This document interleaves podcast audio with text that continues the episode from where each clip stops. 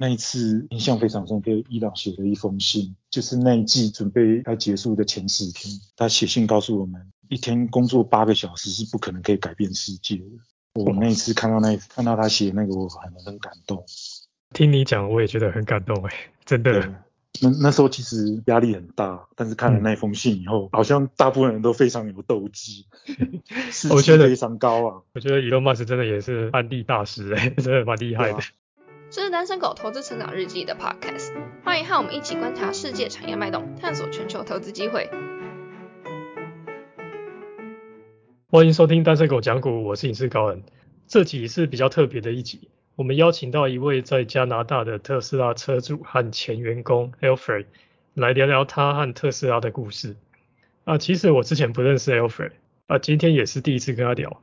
我上个礼拜在网络上看到 Alfred 的故事，觉得很特别，然后就直接私讯他邀请他。那 Alfred 也大方的答应，所以就有了这一次的岳阳访谈。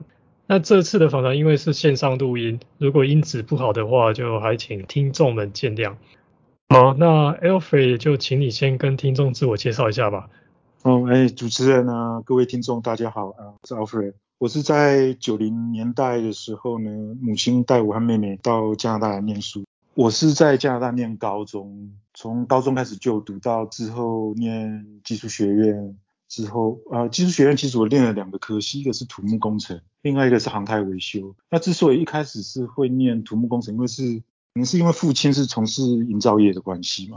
反正是想说念完土木工程之后回台湾，就是可以帮父亲处理公自己公司的业务嘛。但是后来我念了一段时间以后，其实念得很辛苦，母亲也知道我念得不是很开心。就是偶然有一次机会，开车带母亲去探访她朋友的时候，就是经过温哥华国际机场。那温哥华国际机场旁边呢，就是我母校的校舍就在旁边嘛。它那个机棚的门就漆得很，就四个字嘛，BCIT，就是不列颠理工学院的缩写。当时我母亲就问我说：“哎。”没有分校在这边？嗯，当时我就跟他讲，哦，那是教人修飞机的校园。因为我拿到驾照以后，我就对车子很有兴趣。以前就可能会去参加一些赛车场的走行会啊，啊，甚至曾经加入过卡丁车的车队，让帮一些选手在调教调车子。大概有两年的时间都是在那卡丁车，随着车队到北美到处去去比赛，就让我学习到怎么亲手拿工具去解决一些问题。因为母亲的关系，母亲就说，哎，她愿。意意让我可以去，就是学这个一技之长嘛，因为毕竟修飞机的人很少，而且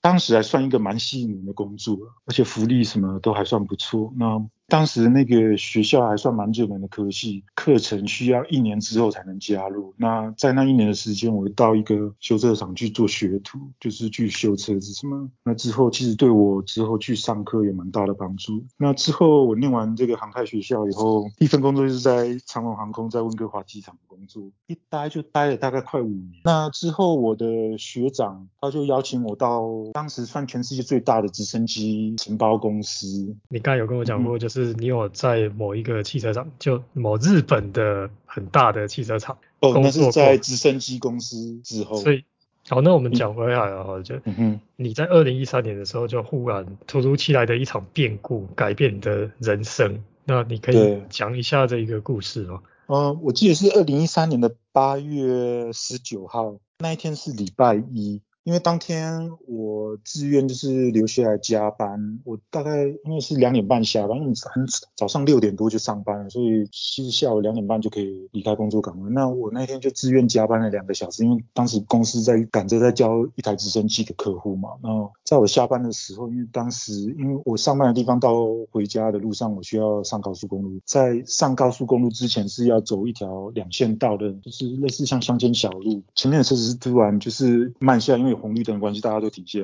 很不幸，我就是最后一部车。那有一个老先生，他他当时是开了一台大台的修理车，而且他拖了一条大概是九公尺长的船吧，游艇。他当时开很快，就直接撞上。因为其实我当时从后照后镜看到，他冲上来的速度是真的蛮快，而且我知道他应该刹不下来。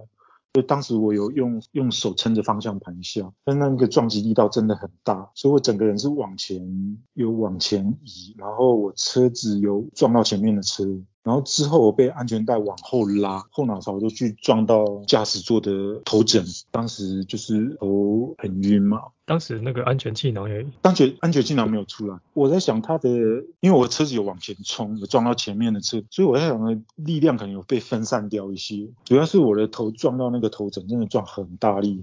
其实刚开始都还好，之后那些脑震荡的状况和那个颈椎受伤和腰部受伤，都是一个礼拜之后就才出现的。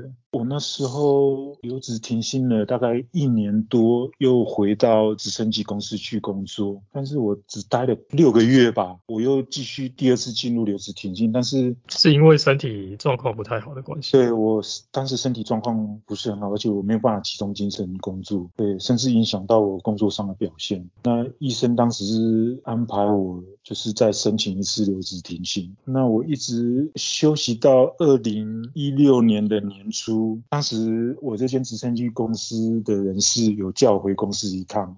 嗯哼，然后我回到公司才知道说，前一天已经裁员了大概百分之八十的人力，我就是回去就是领之前费嘛。哎，那领了之前费以后，待在家大概三个月，然后我有考虑到身体的状况是不太可能再回到航太业去做维修的工作。我记得你你也有跟我讲说，是你除了身体上的不舒服以外，你还有心理上的一些状况。哦，对啊，因为受伤超过半年以后。其实心理上都受到影响。那当时我的家庭医生其实有开始安排我去接受心理咨询师咨询，和甚至到精神科医生那边去。嗯，刚开始是轻微的忧郁症吧，还有一些心理创伤啊，因为毕竟车祸。我陆陆续续都是，就是每每隔一阵子都会到医生那边去做复复诊什么的。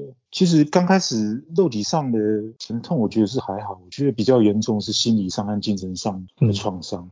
以前听人家讲过，自己觉得很夸张，就是说有人说什么出过车祸以后半夜会惊醒啊，会吓到睡不着觉啊，或者说会影响到他心理上，或者是就是譬如说整个人心情会大变，会一个人脾气会变得非常不好。其实我在经历过就是那个车祸之后，我才知道原来人家讲的是真的，你知道？嗯哼，还好家人都很体谅我，他们都知道要走过那个，就是要走过那那个很不好的经历，家人一定要。就是要 support，要去协助，甚至哦，那你这样前后经过了好几年，结果你当时又被公司支遣，是不是心情非常非常的几乎就跌到谷底？其实也还好，因为我知道以我的状况，我是没有办法再做那份工作。其实，与其人家叫你滚，还不如自己接受。所以我当时当时是没有那么难过啊，因为毕竟修飞机这个是人命关天的工作，不要因为说我身体不舒服去害了很多人的家庭，你知道？嗯，所以我是觉得还好。但是是我觉得比较难过，是因为我后来我一开始到 H 牌的车厂，我只在那边待了几个月我就离开，然后后来是因为 L 车厂 L 的高级品牌车厂就是邀请我去。工作，H H 牌那个也是日本的吗？对，也是日本。哦，我只在，我只待待在那边几个月后。因为我觉得那个那一家的牌子的车子真的不怎么样，而且常常要接触一些很不高兴的客人，我就觉得那个地方真的不应该再待在那边，所以我到 L 牌。因为当时我出车祸的时候，就是因为 L 牌的车子保住我的小命，所以我我对他的。可是你那个 L 牌的车子安全气囊没有跳出来。其实就算当时安全气囊跳出来的话，我的头还是会往后撞到后面的头枕，其实并不会完全预防说会有脑震荡或是颈椎受伤这些事情。可是讲真的，因为车子小台，对方的质量比你大的话，你必须要承受的的力道是非常大的。对，所以我就到了 L 车厂爬，呃，去我在 L 车厂大概待了一年半吧。其实我觉得在那边工作，它的文化是还 OK 的，因为毕竟他们是很老的品牌，而且他们他们又是那个 T 牌子设下有一些他们自己的制造的 TPS production system，对他们有自己经营的一个模式，所以他们做事情是非常有效率的。可是我待在那边，我觉得真的做事蛮无聊，因为确实没什么问题。你每天就好像是当公务员，没有车可以修是吧？就是车子它就是来保养，它也不会坏，只是来换个机油而已的，没有成就感。对，我觉得真的真的一点成就感都没有。而且其实当时其实因为有点安逸，你知道，因为没有没有什么没什么挑战，所以当时我的忧郁症非常严重。我当时就是常常要去看我的心理咨询师嘛，甚至需要需要口服一些药去抵抗这些，尽量不要让忧郁症影响到我的日常生活嘛。有一段时间我是在一次偶然机会，我就看到 YouTube 上面有呃美国一个新闻访谈节目叫六十分钟，当时是访问伊朗马斯一路跌跌撞撞这样走来的故事嘛。最后主持人就说。你在经历过这么多挫败的时候，你有没有想说啊，算了，我我就什么都不做，就把公司卖掉，什么就直接去就很潇洒，就这样就放弃一些，就就去过自己安逸的生活。啊，当时伊朗是说，I will never give up，我永不放弃，除非我被困住，或是我直接离开人世。嗯嗯，那就是因为那句话呢，我激励了我。那再加上我在二零一五年在留职停薪那段时间，我就是会买一些书回家看嘛，就是让自己的头脑动一下什么的。我最记得我就是买了伊朗马斯他那本自传回家自己看。当时其实我就说，我就告诉自己，哎，下一部车我一定要买电动车，而且我只要买特斯拉。对。然后我又看到，哎，如果有机会让我去 SpaceX 或是去特斯拉上班的话。也许也许人生那一个是一个很好的工作经验。对，当我在看完六十分钟那个访谈节目之后，说，哎。来看看一下特斯拉有没有在真人，你知道？结果刚好就看到他们，刚好因为那时候加拿大第一批的 Model 3要交车，所以他们开始在真人。那我就递出我的履历表，而且当时我写了一一封很长的求职函。嗯我告诉他们说，我曾经修过飞机嘛，嗯，然后我读过伊朗马斯的自传，我非常佩服他的精神。嗯，然后我想要宣扬特斯拉的理念，嗯，加速推动世界朝向永续能源发展嘛。对，它这个理念是跟一般的车厂完全不一样，因为一般的车厂它只是告诉你说，哦，譬如说 B 厂牌，它是说，哦，我们是赋予乐趣的驾驶机器啊，或是什么，或是 L 牌的，他说我们要让你 experiencing amazing。嗯嗯，对。但是特斯拉是说他们要加速推动世界朝向永续能源发展，听听听起来就是一个很伟大的一个使命，你知道对，然后我就把这个告诉他们，然后甚至我告诉他们说，我知道特斯拉是一个将来是一个非常成功的车厂，而且而且我知道他们面临到很多的困难，我想要帮忙这个这整个团队去解决问题。不好意思，我补充一下，刚才 Alfred 讲的，呃，Elon Musk 说特斯拉是要加速世界完全能源发展，他这个不是在讲讲而已，呃，特斯拉在我记得是二零一四年吧，他有把自己的专利全部开放。他有接受一个访谈啊，然后主持人就问伊隆马斯说：“哎，你这样开放专利，你你是觉得特斯拉可以得到什么别的好处吗？”然后 Elon Musk 就说：“没有哎，真的是想要让其他车厂也能够用这个专利，然后去做更好的电动车，让世界网友去那边发展这样。”嗯哼，对。然后他他还说：“哎，如果真的有什么别的好处的话，你可以跟我讲。”这样跟那个主持人说。然后大家如果去看，就算是现在的其他电动车车厂，他们的标语是什么？比如说像中国的电动汽车，电动车三傻，理想、小鹏、未来。小鹏他是说那个 slogan 是说做更懂中国的智能汽车，理想汽车是说更自由的智能电动车。然后未来，他是说未来致力于通过提供高性能的智能电动汽车与极致用户体验，为用户创造愉悦的生活方式。其实从这个标语就可以很清楚看到，特斯拉是一个非常不一样的公司。对，基本上大部分的车厂，它只是为了要生存，它要卖车。但是特斯拉它并不是为了生存才要卖车，它是为了整个世界。Elon Musk 他以前就讲过，就算特斯拉因为这样而倒闭也没关系。对，只要它能够加速世界网友去能源发展。哦，不好意思打岔了，就是你后来没关系。后来寄了这个 cover letter 就求职信嘛，那你后来面试的经验是怎么样？他们通常是分三个阶段，第一个阶段就是人事会打一通电，他会先发个 email 给你，问你说你什么时候有空，然后他会亲自打电话给你。我记得那一次跟他聊了大概十五分钟，我知道他在电话里对我印象很深刻，因为我跟他提到伊伊朗的伊朗的就是一些事情啊，还有特斯拉的 mission，就是推动呃加速加速推动世界朝向永续能源发展。他说 Why Tesla? Why you want to work for Tesla? 呃，为为什么想到特斯拉来？我直接告诉他说，我我知道。你们会成功了，但是很多人不相信。我来这边就是帮你们解决问题，而且我要证明那些人是错的。那当时主管有问过你什么问题吗？你说，呃，在人事面就是电话访谈之后吗？对。呃，对，然后之后就是旗舰店的当时的店长打电话给我，跟我约时间要面试嘛。然后那一天他就问我说：“你为什么要想来特斯拉？”那我是给他同样的答案。我知道，就说你是 Elon Musk 粉丝。我我是 Elon Musk fans。嗯，我知道公司会成功，但是很多人不相信你们。那我来证明说他们是错的。我愿意把我之前在其他车厂所学，我是在航太所学的的经验提供给你们。那我们可以互相学习。我后来有观察过，在特斯拉以前跟我一起共事很多同事都是四面八方来的年轻人，很多人都其实都不是在车厂工作过，没有人在车汽车产业有有工作经验，除了是维修单位的以外，维修单位的人因为他有证照。证照的关系，所以他必须要在其他车厂工作。但是大部分的年轻人都是没有在汽车产业待过。我很多同事都是从苹果过来的，是因为跟你一样，像被这种精神感召。对他们很多人都是为了特斯拉的理念过来的，他们想要改变世界，要学要跟伊朗马斯改变世界。很多人都是伊朗马斯的 fans，对，几乎都是的。因为毕竟啊，当时那个年代特斯拉在特斯拉工作是非常辛苦的一件事，很多人都是要加班的。对，而且你必须要牺牲掉你自己的时间去帮助公司成长。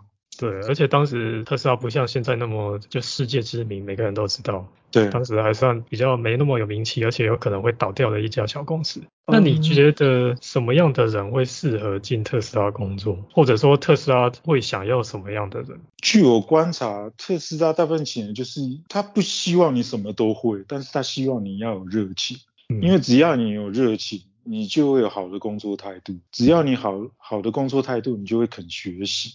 嗯，那甚至你有新的 idea，你可以告诉你上面人说，哎，我觉得我们应该这样子做。上面的人只要你有办法解决问题，你只要是让上面的人知道，或是让你老板的老板知道，他们会不顾一切来帮助你。甚至给你该有的资源、该要的工具，只要你一句话说你有办法解决掉这个问题，一般的公司很难有这样的文化，因为毕竟我待过 L 厂牌、H 厂牌的，这些都是老字号的公司。嗯，基本上我觉得这些新一代的年轻人啊，我觉得他们会选择特斯拉，他们应该不会想要去 L 厂牌或是 H 厂牌的车厂工作，因为。文化上会差很多吧？文化真的差太多，而且进步速度真的太慢了。因为特斯拉是每一季每一季都在做提升的。上个礼拜去看那个第一批 Model S 新版 Model S 交车活动的时候，我就回去看看以前同事啊，问问他们工作的环境什么的。他们其实都在做，跟我当时环境真的变得很多了。而且他们现在真的很幸福，不像以前我们真的很辛苦啊。嗯，而且我同事有跟我讲说，其实当时我待的那两年是公司最辛苦的时候。你待的那两年刚好是特斯拉生产地狱的时候嘛？生产地狱和交车地狱的时候，对我两个我都待过。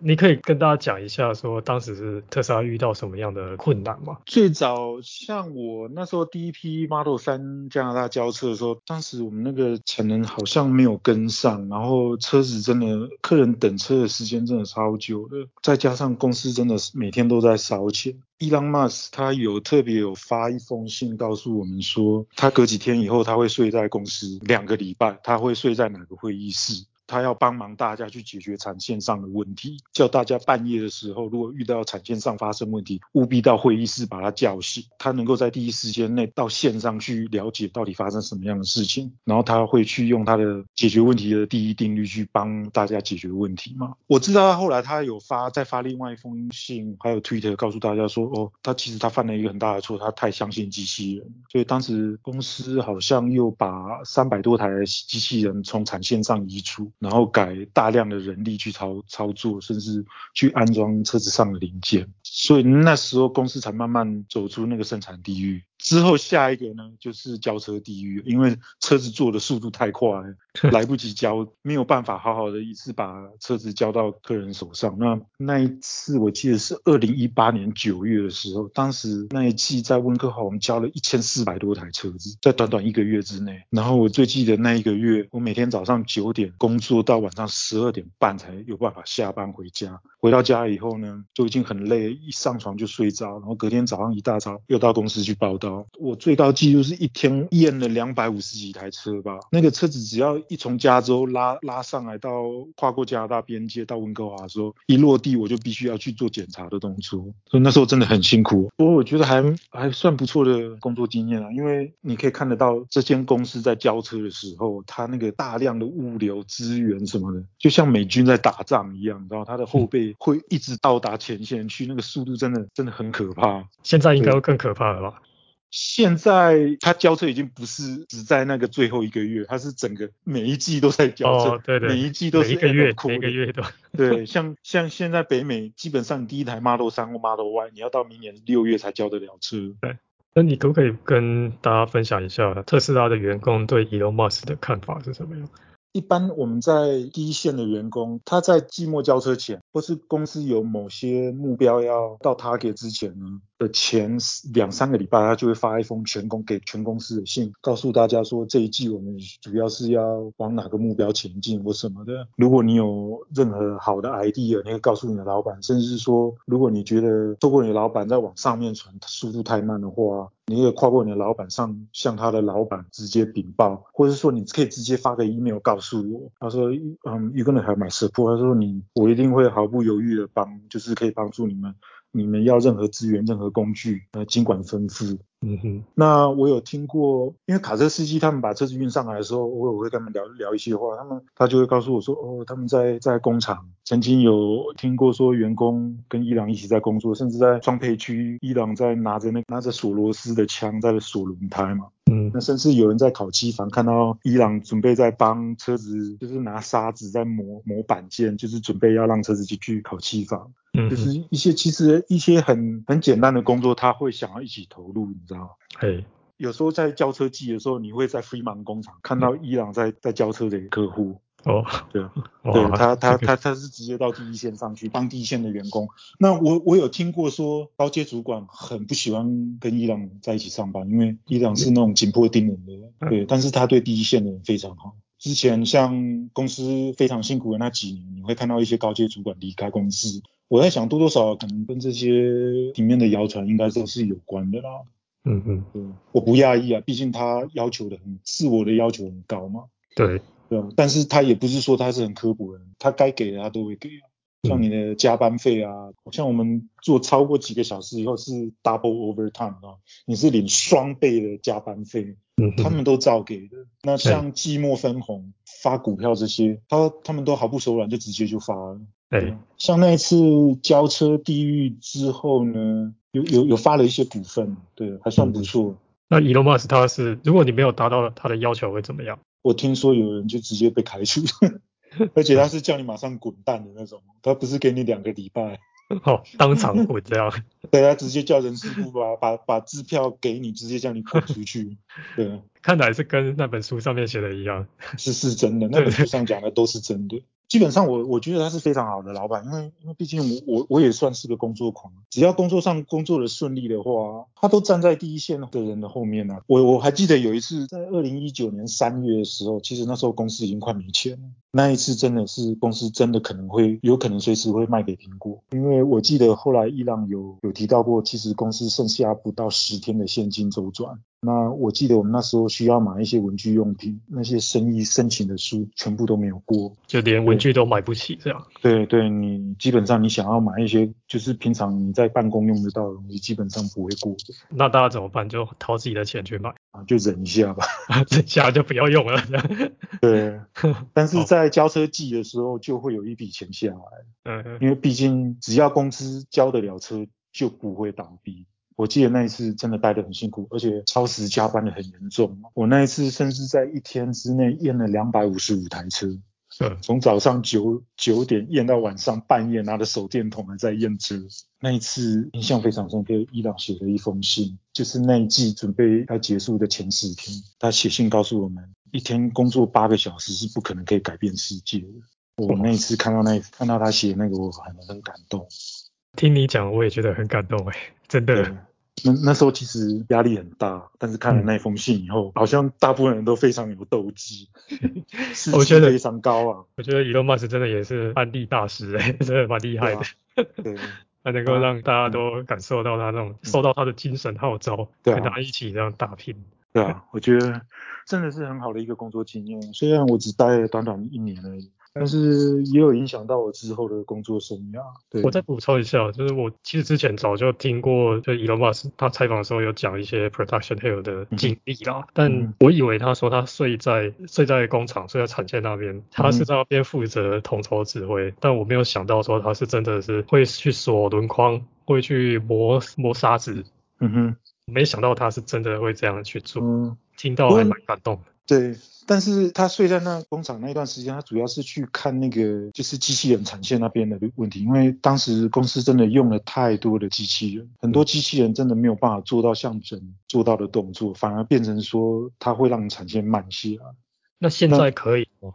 我知道现在上海的 Model Y 那条产线非常厉害，嗯人只是去做障碍排除而已，其他全部都是全自动化。其实伊朗也是个平凡人，因为他在生产地狱之后，他也发了一封信跟大家讲啊，说其实他也犯了错啊，他就跟大家一样、是人也会犯错，他不应该那么相信机器人，嗯，对吧？他觉得人类还是还是不能被低估的，我就真的很佩服他的勇气。他一个 CEO，他愿意跟大家分享说他在生产地狱上学到的教训，就是他觉得人类不应该被低估啊。所以也算影响到我，因为我觉得其实每个人都会犯错啊，犯错也不是说你是故意的，对不对？对。